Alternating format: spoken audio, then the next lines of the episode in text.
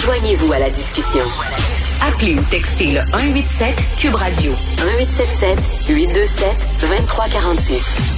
Alors, 50 ans de la crise d'octobre, hein, c'est aujourd'hui, euh, le 5 octobre 1970, que James Richard Cross a été enlevé. Il y a beaucoup, beaucoup de mythes autour de la crise d'octobre et euh, un journaliste et historien, Louis Fournier, qui veut déboulonner ces mythes-là et qui a publié un livre très intéressant, La vraie histoire de la crise d'octobre. Il est avec nous. Bonjour, Monsieur Fournier. Bonjour, Monsieur Martineau. Ça me fait plaisir de vous parler. Je vous lis tous les jours. Merci. Très content de vous parler. C'est vrai qu'il y a énormément de mythes entourant euh, la crise d'octobre. On entend toutes sortes de choses. Là, je viens de voir dans la pause passée, là, Jacques Cossette-Trudel dit que Paul Rose voulait qu'on assassine James Richard Cross. Moi, j'ai tout le temps cru que Paul Rose était au contraire contre le fait d'assassiner des otages.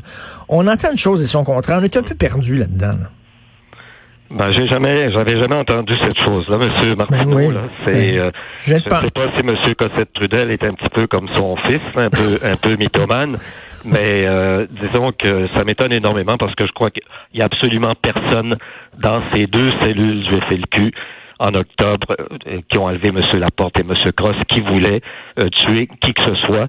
Et euh, on le voit bien dans le film Les Roses, le portrait que Félix Rose fait de, de son père. On voit bien Ben oui. le portrait d'un assassin. Alors, tout ça, la mort de Pierre Laporte, on y revient tout le temps. Il n'y a pas que ça dans la crise d'octobre. hein. Il y a surtout pour moi la loi des mesures de guerre, puis les arrestations, hein, puis les perquisitions qui ont eu lieu. Mais euh, la mort de M. Laporte n'a pas été préméditée. On le sait depuis 40 ans, depuis un rapport qui a été fait par Maître Jean-François Duchesne à la demande du gouvernement du Québec, du Parti québécois. Et on sait que cette mort-là n'a pas été préméditée. C'était involontaire. Alors, que M. Cossette-Trudel dise des choses comme ça, Écoutez- des preuves, j'en sais rien. Ben oui, c'est un texte là, à- à- de, de Radio-Canada. Paul Rose euh, voulait qu'on tue Cross, affirme un ancien membre du FLQ, Jacques Cossette-Trudel. Vraiment. Écoutez, le, concernant les arrestations euh, suite à l'adoption en pleine nuit, il faut le rappeler, de la loi des mesures de guerre. Madame Dominique Anglade dit oui, mais faut comprendre, à cette époque-là, on croyait qu'il y avait un groupe terroriste très important. Il y a eu des enlèvements, des bombes, etc. Ça justifiait les arrestations. Il y a d'autres gens qui disent au contraire, la police savait fort bien que les Felkis étaient une petite gang de jeunes très désorganisés et qu'ils n'étaient pas aussi menaçants qu'ils le laissaient entendre. Qu'est-ce que vous en pensez, vous? Moi, je trouve que Mme Anglade euh, raconte des, des sornettes, M. Martineau. Euh, ces arrestations-là, euh, 497 personnes qui ont été arrêtées, presque toutes innocentes. Euh, on le sait, il n'y a pas eu de, il n'y a pas eu de personnes presque de condamnées à la suite de ça. Et en plus, plus de 36 000 perquisitions. Ben oui. Euh, ça, c'est c'est stressant. hein. Il y a plein de gens. Le chanteur Claude Gauthier, chansonnier qu'on connaît bien, a été arrêté lui aussi en pleine nuit, mais perquisitionné uniquement. On était chez lui, on a intimidé sa femme, ses enfants. Euh, on est venu chez moi aussi. Moi, j'ai été arrêté. J'étais journaliste à CKC pendant la crise d'octobre. J'ai été arrêté, moi, avant les mesures de guerre. Une petite arrestation. Ça a duré quatre heures. On m'a amené au quartier général de la police. Pendant ce temps-là, on perquisitionnait mon domicile. On a sûrement posé des micros aussi à cette, à cette occasion-là.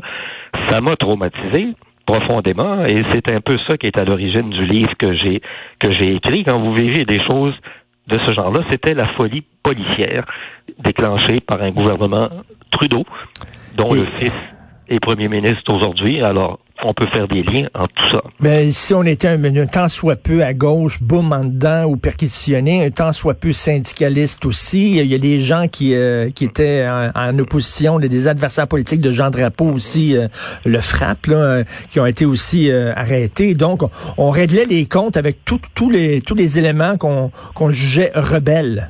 Ben, je vous arrête, M. Martineau, parce que l'immense majorité des gens qui ont été arrêtés, c'était des indépendantistes. Et Mm. en majorité des membres du Parti québécois, c'était pas des gens d'extrême gauche, là. Mm. Il y en a eu un certain nombre, mais sur 497 personnes, on a presque la liste au complet aujourd'hui, là, grâce à- au travail de l'historien Éric Bédard puis aux recherches que j'ai fait. On voit que c'était des membres d'associations locales du Parti québécois euh, en région, un petit peu partout. C'était le Parti québécois qui était la principale cible de, de cette opération-là. Et euh, on comprend pourquoi M. Trudeau et son âme damnée, M. Lalonde et tous les ministres qui étaient à Ottawa détestaient le Parti québécois, qui avait réussi à avoir presque 25 des voix aux élections d'avril 70, tout de quelques mois avant. Alors, qui était ciblé, c'était le Parti québécois. Euh, on le sait très bien aujourd'hui en voyant la liste des personnes arrêtées. J'entendais hier Louise Langto, l'entrevue qu'elle a accordée à Denise Bombardier, elle disait les policiers savaient fort bien qu'on n'était pas un grand nombre, qu'on était une petite gang, ils savaient où on était exactement. Et vous, vous avez écrit justement la vraie histoire de la crise d'octobre. Et c'est la grosse question, jusqu'où ils le savaient, les policiers? Euh, Madame euh, Lanctot, euh, qui était l'épouse de Jacques Cossette Trudel, fabule un peu mm. aussi là-dessus. Les policiers ne savaient pas. Ah non. Où étaient. Ne savaient pas où étaient. Ils savaient très bien qui étaient les ravisseurs. leur signature était là. là. On sait des gens qu'on recherchait souvent qui étaient dans la clandestinité, comme Jacques Lanctot. Et mais ils ne savaient pas où ils étaient. Et il y a eu des, des, des conneries qui ont été écrites là-dessus. Les policiers ont dû faire un travail, un, vrai travail de police qui a duré deux mois euh, et demi euh, dans le cas de, du groupe qui détenait M. Cross pour les retrouver. Et ça a été euh, du travail de police qui a permis de, de faire ça. On n'avait pas besoin de la loi des mesures de guerre pour arrêter les gens du FLQ. Puis on savait effectivement qu'ils étaient un petit nombre un petit nombre avec des milliers de sympathisants aussi hein, qui pouvaient les, aider, c'est évident.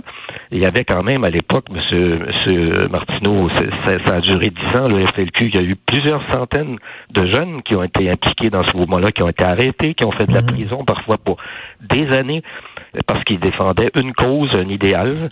Et euh, donc, euh, euh, mais en octobre, on savait que c'était un petit groupe bien identifié, mais on savait pas où ils étaient. J'ai interviewé il y a quelques jours un, policier qui est à la retraite maintenant et qui, lui, euh, sa job, c'était qu'il il enquêtait sur Pierre Laporte. Euh, en fait, c'était un des premiers à faire de l'écoute électronique. Donc, Pierre Laporte était sous écoute depuis plusieurs mois.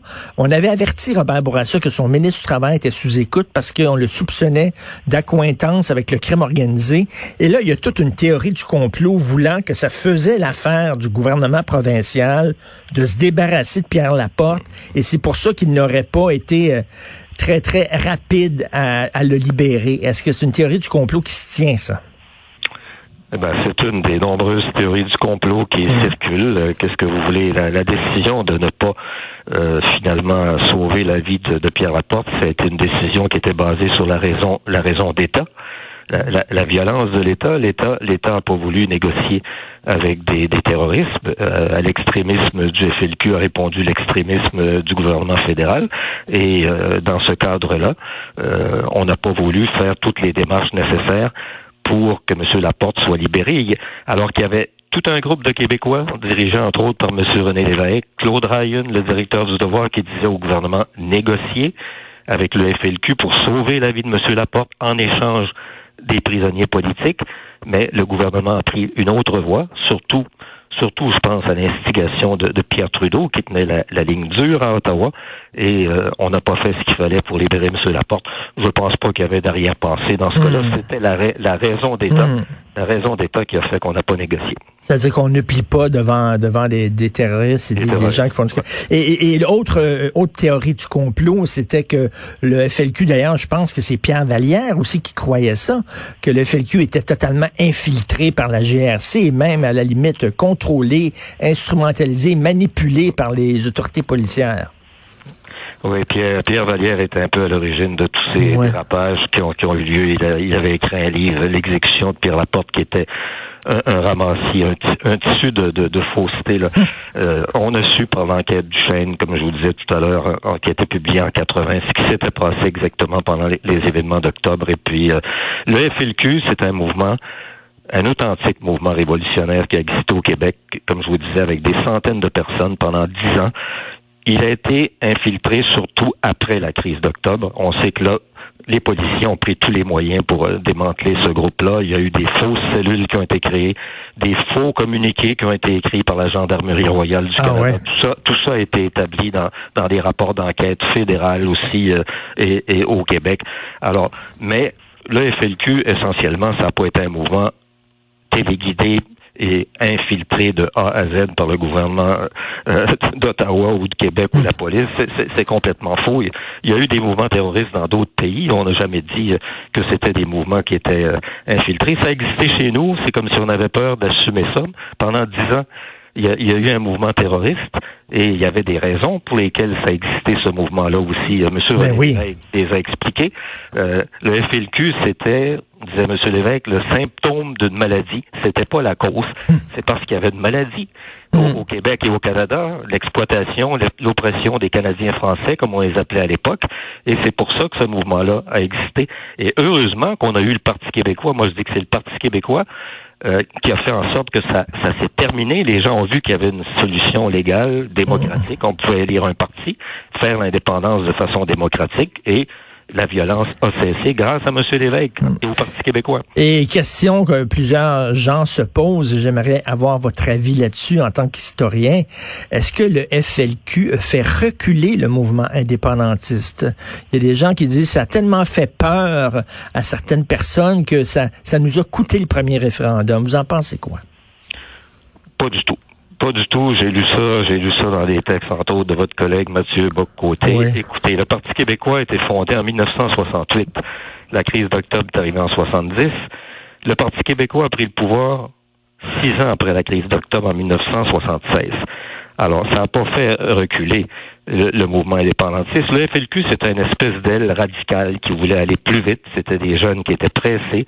Et ils, ont fait le travail qu'ils ont fait. Moi, je suis contre la violence personnellement, mais mm. euh, ça existait dans plusieurs pays, ce genre de mouvement-là, et ça, ça existait chez nous. Et regardez l'histoire. Le, Parti québécois euh, a été élu rapidement a pu tenir un premier référendum en 80, en a tenu un deuxième en 95. Si on n'a pas un pays aujourd'hui, là, comme moi je le souhaite depuis depuis euh, depuis mon jeune âge, j'ai 75 ans, c'est parce que finalement les Québécois ont refusé. Euh, on, on, on, dit non. Il y avait 50 000 voix de différence la dernière fois. Moi je trouve ça malheureux, mais c'est pas à cause du FLQ ou à cause de quoi que ce mhm. soit, c'est à cause à cause du peuple qu'on a. Monsieur Martineau, qu'est-ce que vous voulez? Il y a des gens qui voudraient changer de peuple. oui. C'est le peuple qu'on a, c'est le peuple qui décide. Alors, oui, faut faire avec. Hein, c'est le seul, c'est le seul peuple qu'on a. On peut pas le changer. Voilà. Euh, regardez ceux qui ont voté pour le oui. Là, c'était des gens de la région de Québec, là, des fonctionnaires bien assis, là, des gens de, différentes régions.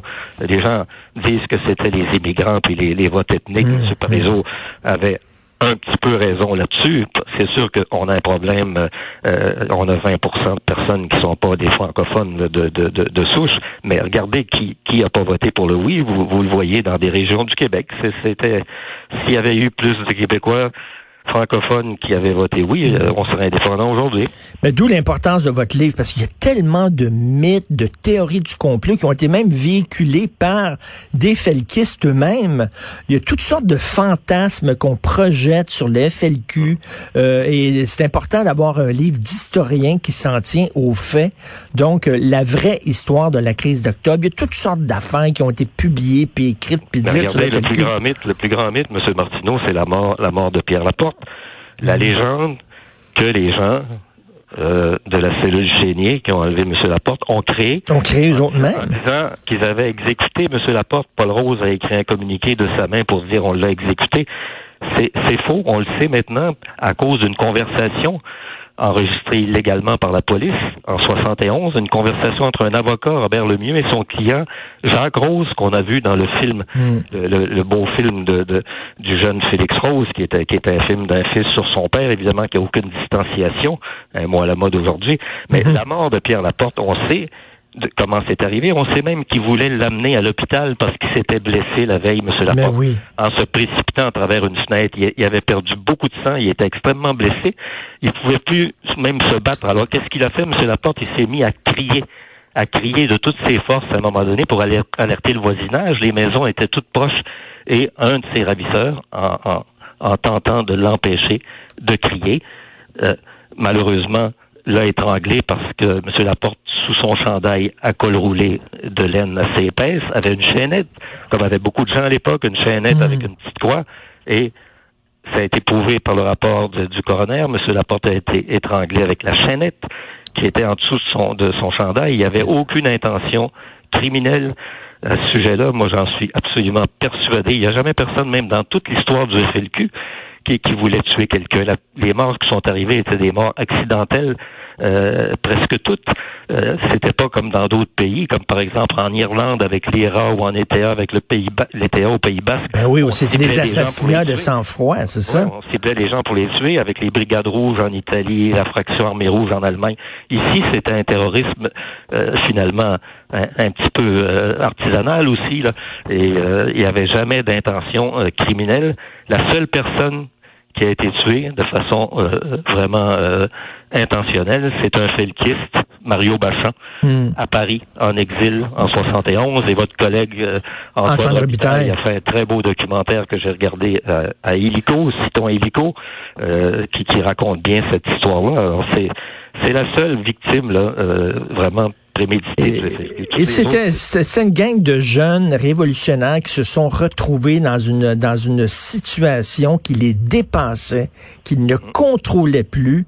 Euh, et d'ailleurs, il y a un livre à lire parce qu'il y a tellement de choses qui ont été faites. Là. Les faits, c'est important. La job d'historien, la job de journaliste, c'est important. Donc, euh, la vraie histoire de la crise d'octobre, c'est le, le livre de référence de Monsieur Louis Fournier. Merci beaucoup, Monsieur Fournier. Vous êtes bien aimable, monsieur. Merci. Bonne journée. Au revoir.